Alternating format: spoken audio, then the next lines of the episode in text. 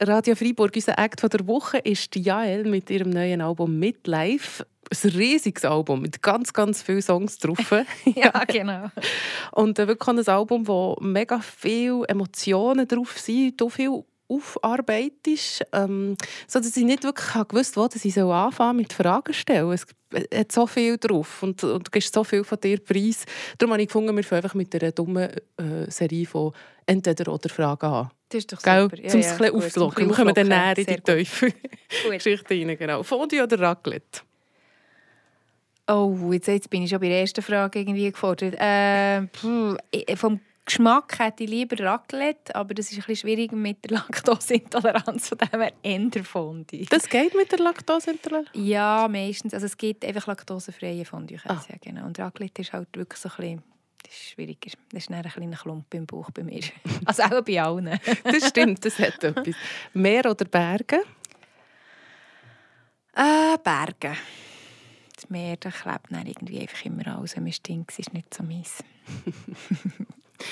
Achtung, das ist die schwierigste Frage einer Schweizer äh, Künstlerin, die zu stellen, ist fast ein fies. Besonders, weil du die alle ja kennst persönlich. Zürich West oder Patent Ochsner? Ja, das ist wirklich sehr fies. Ähm, aber ich würde mal sagen, früher entdeckt auf früher gelernt Liebe Zürich West. Fernsehen oder Radio? Äh... Sei es machen, also hören oder machen? hey, hey, hey, hey das sind aber jetzt eine sehr schwierige Fragen. Können wir nicht gleich einfach über mich sagen? wir haben es gerade. Nein, nein, ist ja gut. Fernsehen oder Radio, oh, das kommt immer so drauf an, was es halt ist. Wenn es eine mega spannende Sendung ist, boff. Äh, Fernsehen, sag ich jetzt mal, weil ich im Radio hocke. Sympathisch. Sommerking oder Schneehas? Mm, Herbstking. Gut, kann man auch gelten. Sorry. Nein, ist alles gut.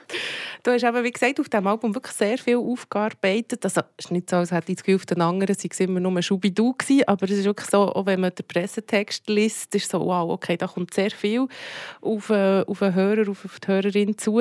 Das eine, was ganz wichtig ist, ist, glaube ich, Zeit nach der Geburt von deinem ersten Kind, oder? Also von deinem Sohn. Genau, genau. Es ist echt wie so ein der Auslöser, könnte man sagen. Gell? Ich bin irgendwie, die Relia ist 2017 Ende auf die Welt gekommen. War ein High-Need-Baby, Schreibaby. Es war ganz, ganz streng. Sie hat wirklich nicht geschlafen, immer geschrauen. Und ich habe als Mami alles geben, was ich konnte, aber bin sehr, sehr fest an und über meine Grenzen gekommen. Das war wirklich ein richtiger Überlebenskampf für mich. Ich habe nicht mehr geschlafen. Ich war wirklich nach zwei Jahren einfach am Ende mit meinen Kräften. Also ich hatte auch noch zwei Bandscheibenvorfälle und es war wirklich nicht gut. Und dann ist dann, so ziemlich dann ist dann, dann äh, der Lockdown gekommen.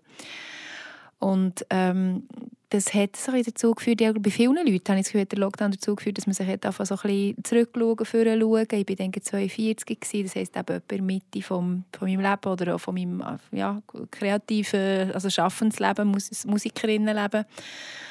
Und ja, das sind sehr, sehr tiefe Sachen unten und, und als ich gemerkt ich muss da nochmal heranschauen, ich wollte da nochmal heranschauen und das ist dann einfach alles in, in das Songwriting hineingeflossen und in das Album hineingeflossen. Wegen dem heisst jetzt Album Midlife, also eben Mitte vom Leben oder, oder ja, so quasi Halbzeit. und ähm, ja, ich glaube, das ist für viele Leute so ein bisschen der Moment, wo man einfach wie nochmal geht, ein bisschen grübeln im Keller, sage mhm. ich. Ja. Ich stelle dir viele Fragen, die vielleicht auch ein bisschen persönlich sind. Ganz klar, wenn du nicht beantworten willst, sagst du es einfach. Gell? Würdest du vielleicht sagen, dass du in dieser Zeit auch, also versteht auch von postpartaler Depression oder heute habe ich gelesen, Stimmungskrise, kann man auch sagen? Hey, ich glaube nicht einmal. Es ist bei das auch schon gefragt worden. Das ist doch einfach, das ist doch einfach eine postnatale Depression. Und für mich ist es einfach, es ist eine wahnsinnige Erschöpfung. Ich habe das Gefühl, wenn, dann war es eine Erschöpfungsdepression. Gewesen, wie ein Burnout oder ein Burnout. Äh, mein Körper hat und meine Psyche total schlapp gemacht. Und ich glaube, das ist schon der Grund, dass ich einfach wie äh, so äh, über, überfordert war, dass ich ständig ich im Adrenalin bei denen, in diesem Fight-or-Flight-Modus. Ich habe fast nicht mehr geschlafen. Ich habe mich lustigerweise nicht müde gefühlt, obwohl ich nie geschlafen habe. Ich weiß gar nicht, wie es möglich war, aber ich habe wahnsinnig abgenommen. Also der ganze Körper ist so wie ausgesockt worden, blöd gesagt. Und äh, für mich war es eher das. Ich war so wie am Funktionieren gewesen, aber ständig hässig und ständig geladen, überhaupt nicht so, wie ich wollte Mami sein und Mensch sein und enttäuscht über mich selber. Und dann fängt man sich selber an, Vorwürfe machen, die Schuld. Also es ist einfach alles ein, ein riesengroßes, einfach äh, eine Misere für mich und wirklich überhaupt nicht so, wie ich mir das äh, Mama werden vorgestellt habe, natürlich. Ja ich werde jetzt 40, also ich bin, ähm, verstehe sehr gut die Gedanken, die du dir da machst. Ich bin zwar nicht Mami, aber auch ganz viele Mamis natürlich rund um mich und rede viel mit ihnen. Und was ich schön finde, ist, dass man sich wirklich auch dafür hat, das zu sagen, oder? Also ich glaube, man ist wirklich einmal in meinem Kreis, ja. sind Mamis manchmal so, hey Mann, ich, bäh. Ja. Kannst du es nehmen, auch ja. hier. Und ich weiß nicht, ob sich unsere Mamis das gleich hätten dafür gehabt. Nein, ich glaube, das ist sehr eine wichtige und sehr gute und sehr gesunde Bewegung, die da stattfindet. Es hat ich nehme an, mit den sozialen Medien zu tun, weil einfach viel mehr auch Mütter also ich habe das Gefühl, am Anfang war es mehr so, gewesen, dass du so auf, auf, diesen Fotos hast, weißt, hast die gegenseitig verglichen und nur das Perfekte zeigen. Ich glaube, es gibt jetzt schon so eine Bewegung von dem Echten und halt zeigen, wie es wirklich ist und sich gegenseitig auch stützen, anstatt sich vergleichen und fast ein, ein Battle daraus zu machen, wer jetzt die schönere Geburtstagstorte gebacken und wer jetzt das grossartigste äh, Fest für sein Kind organisiert, einen Geburtstag und, und, und einfach mehr auch wie sagen, hey, schaut, seien wir mal ehrlich, so sieht zum Morgentisch aus, nachdem, wir, nachdem alle zum Haus aus sind und ich jetzt noch zum Baby schauen und noch im Pischi bin und äh, wie weiss, also es ist echt so, ich finde, das ist wie äh, sehr gesund, dass man das einfach auch sagen darf. So wie, hey, es ist im Fall viel. Merci, liebe Mütter und liebe Großmütter, dass ihr uns die Möglichkeit gegeben dass man heute auch als Mami arbeiten kann. Aber hey, wir sind noch weit, weit weg entfernt von der richtigen Lösung, weil es ist einfach im Moment, also um mich herum, in meinem Alter, ist einfach links und rechts, etwa jede Frau, die ich kenne, hat irgendwann ein Burnout oder eine Erschöpfungsdepression oder so, weil es einfach ein viel ist, das Working Mom sein, schon. Mhm. Ich habe manchmal schon das Gefühl, gerade weil ich kein Kind habe, höre ich es vielleicht auch mehr von diesen Frauen und bin manchmal so, hey, red im Fall mit der oder mit der. Ich glaube, im Fall es geht auch nicht. Geht auch ein bisschen gleich. Ja. Ich kann dir nur sagen, ich glaube, es ist alles okay. Also, mhm. Du machst alles, was du kannst und mhm, genau. machst das sicher alles richtig. Oder auch manchmal halt einfach auch nicht richtig. Ist ja, ja auch egal, das ist oder? auch egal, genau. genau. Es, ist, es ist immer so das Gefühl, wir sind einfach so eine Generation von Perfektionistinnen und er hast irgendwie schon lange, wenn du spät Kind hast, hast du schon lange geschafft und bist so gewandt, dass du hast Kontrollen über das, was du machst in deinem, in deinem Beruf, oder? Und ich habe, ich habe effektiv manchmal das Gefühl, ich bin das so wie auch so angegangen. Ich habe mega viele Bücher gelesen über die Schwangerschaft und über das Gebären und wie man das Kind artgerechter zieht und Co-Sleeping und das Gefühl auch irgendwie so ein bisschen das Gefühl ich mache das so gut, mein Kind wird nie rennen. das war ein bisschen sehr naiv. Und dann ist ja klar, dann kommt das Schreibaby und dann merkst du so, aha, okay, das kannst du mal vergessen. Einfach jetzt durchschnaufen, überleben und weitermachen hat es aber gleich ein zweites gegeben, gell? Genau, ja, ja, genau. Das war äh, zweite eine andere Erfahrung, oder? Hey, das ist mega schön, weil, weil effektiv ich jetzt ganz, ganz überzeugt und sicher kann sagen, dass es wirklich so war, wie es war. Also, dass ich jetzt wie sehe, ich habe jetzt noch Vergleich. Oder wenn du natürlich dein erstes Baby, ein schwieriges Baby ist, bist du gleich immer noch so ein bisschen im Zweifel, hey, vielleicht mache ich es einfach falsch oder vielleicht bin ich es. So. Und also, es ist ja immer ein Teil, also, ich würde jetzt nicht einfach sagen, es war er. Gewesen. Es ist klar, es ist einfach eine Kombination von, von, von Leuten, also von Baby und Mama und Baby und Papa und so. Aber ähm, gleich merke ich jetzt, okay, ich bin durchaus fähig, mein Kind, wenn es gerne zu beruhigen und, und sie ist jetzt so ein wenn sie nicht Zahnweh hat oder nicht logischerweise Durst oder müde oder so, dann ist sie einfach immer am Guggeln und am Lachen. Und es ist wirklich so ein bisschen wie das Gegenteil in dieser Hinsicht. Sie ist immer so ein bisschen zufrieden, du gerne noch selber spielen und er ist einfach nie zufrieden gewesen und immer bespassend umgedreht werden. Von dem her ist ja, es ist jetzt schön zu sehen, hey, einfach kleine, die, die Charaktere, die sind halt schon da, die sind schon geprägt. Der Titel «Midlife» finde ich sehr cool. Ich habe gemerkt, in meinem Kopf macht es immer «Crisis». Oder? Man, kennt, ja, ja, genau. man kennt das Wort mhm. eigentlich nur als Midlife Crisis. Und ich finde es auch schön, sich ähm, wie zu sagen, hey, ich eigne mir das Wort wieder neu an. Und dort fühle ich dich, oder? Mhm. Ich bin auch in meiner Midlife, vielleicht vielleicht, wenn alles gut kommt, geht es noch ein länger als nur normal 40. Aber sonst im Normalfall ist auch okay, normal 40. Und ich finde es echt schlimm, dass man immer von diesem Crisis redet und es nicht wie so sich wieder aneignet oder appropriiert oder? und sagt, hey, ja, und Midlife ist eigentlich cool. Und das heisst, es ist schon so viel hinter mir haben und schon so viele mhm. Erfahrungen. Genau. Genau.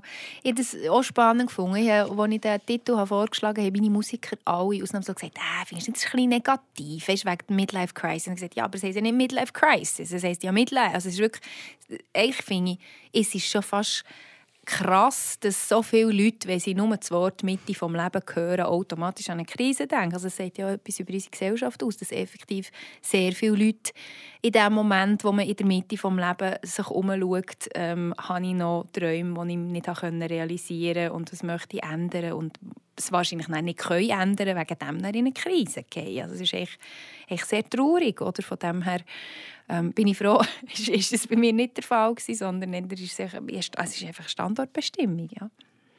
Wo man aber glaub, gleich eben auch, wie, also ich würde gerne probieren, für mich wie mit Positivem zu konnotieren. Oder mhm. wie zu sagen, hey, ja, ich habe nicht alles gemacht, was ich das Gefühl hatte, dass ich als ich mit 20 das Gefühl hatte, dass ich es mit 40 wieder gemacht habe. Aber was habe ich gemacht, wo hat es mich hergeführt und so ein bisschen, auch ein bisschen dankbarer, als nur das gesehen, was man noch nicht gemacht hat Unbedingt. oder noch nicht hat.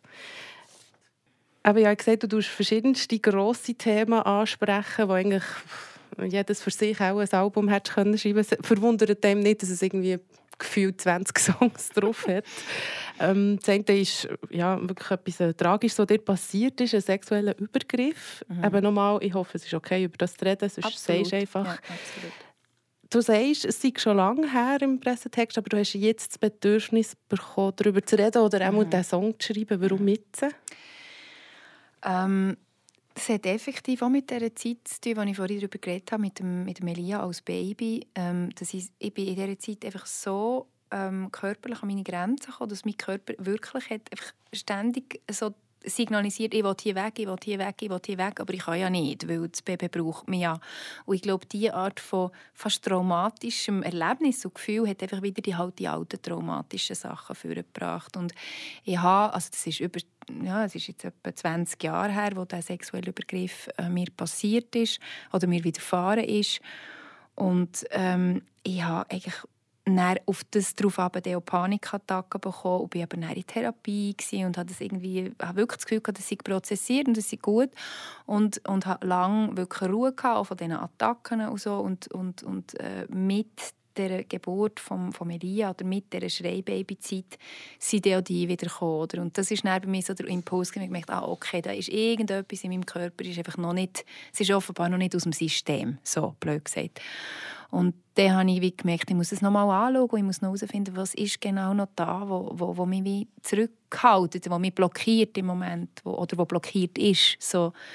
Und äh, aus dem heraus ist dann der Song entstanden und eben auch der Song «I Need to Get Out» über Panikattacken. Also das sind so ein die zwei Songs, würde ich mal sagen, die am außerordentlichsten sind für mich, weil ich über diese zwei Themen einfach nie habe. Äh, also ich habe es zwar eben sonst irgendwie in Therapie und so gemacht, aber ich habe sonst nie das ähm, mit meiner eigenen Therapie Songwriting habe ich irgendwie nie behandelt ja Von dem her ist das wie so ein bisschen ja, Premiere, dass ich jetzt so auf diese Art und Weise habe noch, äh, noch können oder dürfen verarbeiten. So.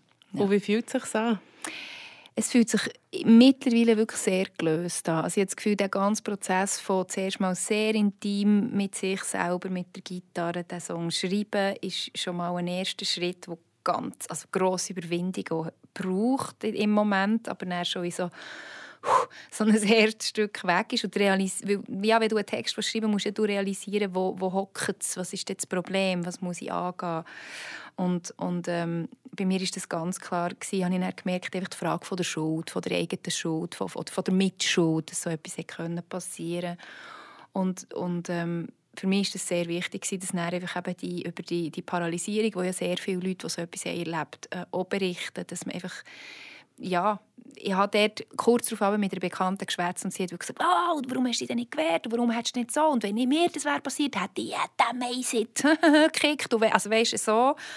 Und, und das ist mir plötzlich wie wieder in Sinn kam, das Gespräch, so das Gefühl von, aha, habe ich denn wirklich genug gemacht, aber irgendwie nicht vom Gefühl her und das Gefühl von, von eben Mitschuld tragen, ich glaube, das ist noch das Problem gewesen. und das hätte wie weg müssen, dass, dass, dass, ich, ähm, dass ich wirklich ganz klar können sagen nein, das Opfer ist nie die Schuld, der Täter ist die Schuld und das ist ganz wichtig und ich habe das Gefühl, das ist etwas, wo viele Leute, die so etwas erlebt haben, eben auch dran um catchen lang und, und umso wichtiger finde ich es als Person, die in der Öffentlichkeit steht, dass ich, wenn ich das für mich wirklich so können prozessieren kann, ich auch herstellen das sagen oder darüber reden, in Hoffnung, dass es vielleicht auch jemand anderem helfen kann, mhm.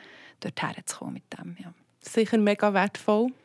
Weil ähm, gerade so das Bild, glaube das wir auch kennen von den Filmen so, dass man schreiend und, und kratzend, ich glaube, das geht nicht allen Frauen halt so, die angegriffen werden oder die einen sexuellen Übergriff ähm, genau. erleben. Die können halt in vielen Formen kommen. Oder? Die können in vielen Formen kommen. Das sind halt die Grauzonen, wo, wo eben vielleicht Machtverhältnis oder das Überrumpeln sind oder einfach schon nur das, hey, passiert das hier jetzt effektiv? Also so, dass wie, ich habe im Nachhinein das Gefühl, mein Hirn ist wie hinten nachgekinkt, hat gar nicht genau geschaut, was da passiert und hat einfach dort einfach so wie auf Überleben geschaltet. Also so wie im Sinn von, ich tue jetzt einfach... Äh, äh, hier einen Teil von mir wie abschalten. Und dieser Teil ist dann wie eben so wie eine Art paralysiert und durch das macht es wie auch Sinn, dass halt dann so fast wie sagen wir mal eingefrorene Teile halt vielleicht auch wieder wachgerüttelt werden, weil ihm dann wieder irgendwie so etwas Ähnliches im Leben mhm. widerfährt, wo man einfach merkt, man ist irgendwie einfach das, was man möchte und das, was man macht, ist nicht kongruent. Ich habe das Gefühl, dass sie, dass sie,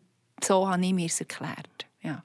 Ich habe das Gefühl, als ich den Text gelesen habe, dass es in einer Beziehung oder mit jemandem, den du kennt hast, passiert genau, genau. Hast du dir auch überlegt, meine Bern ist ein Dorf, die hat man vielleicht schon dann kennt, hast du dir auch überlegt, oh, jetzt wissen die auch, wer das ist? Oder auch Leute, die dir nahe sind, um, das, ähm, das ist ja, egal? Nein, es ist, niemand, es ist niemand aus Bern, es ist auch niemand aus der Schweiz und von dem her hatte ich das nicht, nicht Angst vor dem, aber, aber ich glaube, ähm, die Situation von ähm, das, was wir vorhin darüber geredet haben, eben die Mitschuld, ist natürlich massiv grösser, wenn man mhm. diesen Menschen kennt und wenn man sogar das Gefühl hat, man sich in diesen Menschen verliebt und selber ist wie irgendwie hat sich in eine Situation hineinbegeben, wo man aber immer eigentlich im Nachhinein kann sagen eigentlich, wenn ich ganz ehrlich bin, habe ich immer irgendwie gespürt, das ist irgendetwas ein bisschen schräg mit diesem Typ, aber es hat mich vielleicht auch fasziniert oder so ein bisschen das, also dann kommt man einfach an den Punkt mit sich selber und sagt, hey, du bist irgendwie ein Bäri also dass du nicht mehr auf dein Bauchgefühl hast gelost und dich wirklich in eine schlussendlich gefährliche Situation hast begeben, wo, wo im Nachhinein ja, der, der sexuelle Übergriff vielleicht noch fast das wenigst Schlimmste ist oder so. Also von dem her ähm, ja, ist dort wirklich für mich hat müssen noch Heilung passieren effektiv. Und das ist jetzt passiert mit dem Song schreiben. Und natürlich dann auch, dann schreibst du den Song und dann gehst du zuerst zu deinen Musikern, dann übst du mit den Musikern und dann merkst du schon mal, dass die alle so ein bisschen am Boden schauen und so ein bisschen, so ein bisschen Ups, oder? Dann gehst du ins Studio und dann kommt der Produzent, dann gehst du ins also es ist wie so, es sind halt immer wieder äh, Stadien, wo, wo das wieder wieder erlebt oder nicht erlebt wird, aber halt wieder merkst, es steht im Raum Raum. Und ich, ist fast meine Aufgabe, oder ich bin fast die Person, die so sagt, hey Jungs, ist im Fall okay, ich bin jetzt parat. Die müssen jetzt nicht meine Therapeuten sein, auch Journalisten müssen nicht meine Therapeuten sein, und mein Publikum muss nicht mein Therapeut sein. Ich komme jetzt mit dem, wo ich darüber reden kann und wo ich mich gut fühle, darüber zu reden. Und vorher habe ich es ja nicht gemacht, habe ich es ja nicht können oder nicht wollen. Also irgendwie habe ich es einfach nicht gemacht. Und von dem her ähm, werde ich sicher, auch wenn ich das auf der Bühne live performe, da müssen irgendwie noch äh, äh einen Weg finden, dass, ja, dass nicht mein Publikum muss komisch schlecht fühlen oder, oder dass sie wie, wie das können, ähm, äh, im besten Fall als Hilfestellung können wahrnehmen können. Ja. Ich bin jetzt gerade am überlegen, weißt, so, es gibt ja viele Podcasts, die eine Art Triggerwarnungen haben, oder? Mhm, mhm, also weißt, dass man sich auch das, also einfach meine grundsätzliche Frage ist, glaube ich, auch so ein bisschen, hey, wie fest hast du eben das im Voraus überlegt, okay, was löse ich denn vielleicht in Leute im Publikum aus, die das schon erlebt haben, oder die Leute, die das Album hören? Ja, also ich gehe fest davon aus, ich kenne ja jetzt mittlerweile so ein bisschen mein Publikum und ja, also ich gehe davon aus, dass die Leute das wissen, wenn sie an mein Konzert kommen, weil sie das Album im besten Fall schon gehört haben, weil sie mich kennen, weil sie wissen, ich, ich ja, es geht ein bisschen tief bei mir, sage ich mal. Aber ich werde mir sicher müssen, ähm, noch etwas überlegen, dass ich effektiv eine Art Triggerwarnung oder irgendetwas kann am Publikum geben bevor ich den Song performe, einfach um genau das hoffentlich nicht auszulösen oder einfach das zu umgehen. Und jetzt der Song über Panikattacken zum Beispiel, da habe ich mich jetzt entschieden, dass ich den live nicht spiele, einfach auch für mich selber zu schützen, weil ich ich habe, als ich ihn geschrieben habe, effektiv bin ich auch wieder in so einen Zustand hineingekommen und ich hoffe es jetzt mal nicht, dass es das irgendwie wieder auslösen würde, aber, aber ich möchte es wie auch gar nicht riskieren, weil auf der Bühne Panikattacke hatte, das habe ich gehabt. Und das muss man, also es ist wirklich nicht lustig, das weckt einfach gar nicht.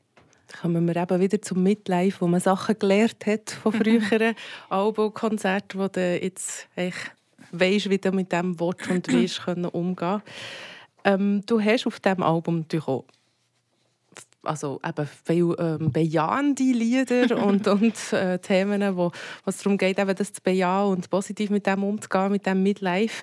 Und du hast auch wieder mit dem Luke Zimmermann zusammen geschafft, genau, ja, genau. Ähm, wo der aber bei Lunik zusammen Musik gemacht hat und es ist effektiv das erste Mal seitdem. Das ist jetzt der erste Song, den wir zusammen geschrieben haben, nach eigentlich also, ja, zehn Jahren praktisch Lunik-Auflösung.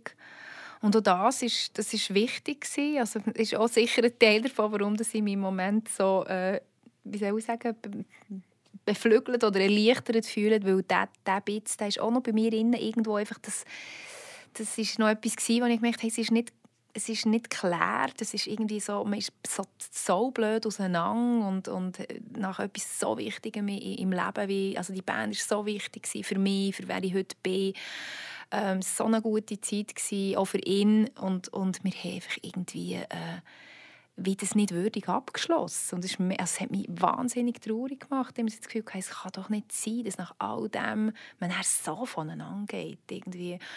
Und das war mega schön, so wie zu merken, ähm, es geht uns beiden gleich, es sind viele so, ähm, Regrets da und, und man kann heute wieder her, zusammen herhocken und schwätzen und, und das klären und sagen, hey, gell, jetzt ist, es wieder gut. Und, und das, was bleibt, ist wirklich grundsätzlich die Freude und der Stolz an dem, was man hätte schaffen konnte. Und natürlich auch schön zu merken, dass wir es noch heute zusammen Also so, dass, als wir dann den Song geschrieben haben, habe ich wirklich so das Gefühl, okay, die, die alte Magie, äh, wenn wir zusammen Songs schreiben, ist irgendwie noch da, die, die lebt noch. Das war mega schön gewesen, zu merken. Ja. Merci vielmals, Jael, ähm, für deine Ehrlichkeit auf diesem Album und auch in diesem Interview. Es geht dem wirklich nach, was du da singst und erzählst. Merci Danke. vielmals fürs Interview. Merci.